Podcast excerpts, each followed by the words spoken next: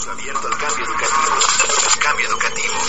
Buenos días, en esta ocasión nos acompaña la profesora Rocío y nos hablará sobre los retos de la población, indicadores socioeconómicos, cultura y política. Veremos los temas socioeconómicos y políticos de la migración.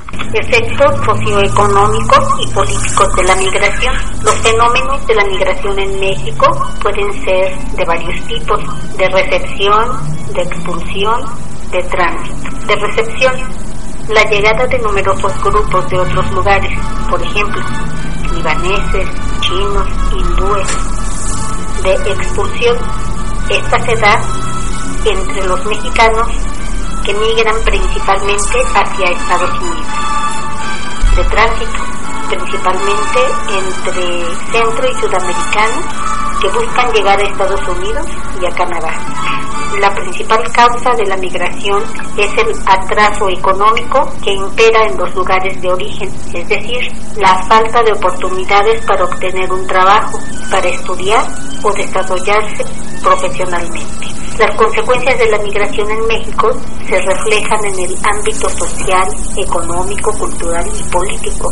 Las familias terminan separadas. Existe un desequilibrio en la fuerza laboral, dado que la mayoría de los migrantes son hombres. En los lugares de expulsión, la población se compone principalmente por niños, mujeres y ancianos. Al disminuir la población en edad de trabajar, la economía local se va deteriorando y existen poblados que dependen totalmente de las remesas enviadas por los migrantes, poblados de Michoacán, Guerrero y Oaxaca.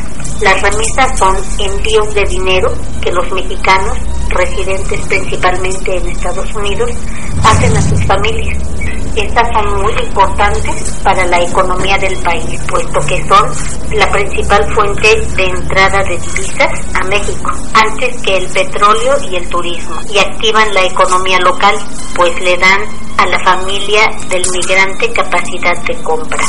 La migración causa intercambios culturales entre los migrantes y la comunidad receptora dando lugar a nuevas, por ejemplo, Spanglish en las comunidades latinas de Estados Unidos. La, la migración no solo genera intercambio y fusión, también genera rechazo de la población receptora, xenofobia. El gobierno de México ha generado programas de, de apoyo a los migrantes como el programa Paisano, el programa de protección a migrantes y el proyecto de atención a menores fronterizos. Todos ellos enfocados a proteger no solo sus derechos humanos, sino también su seguridad física patrimonial.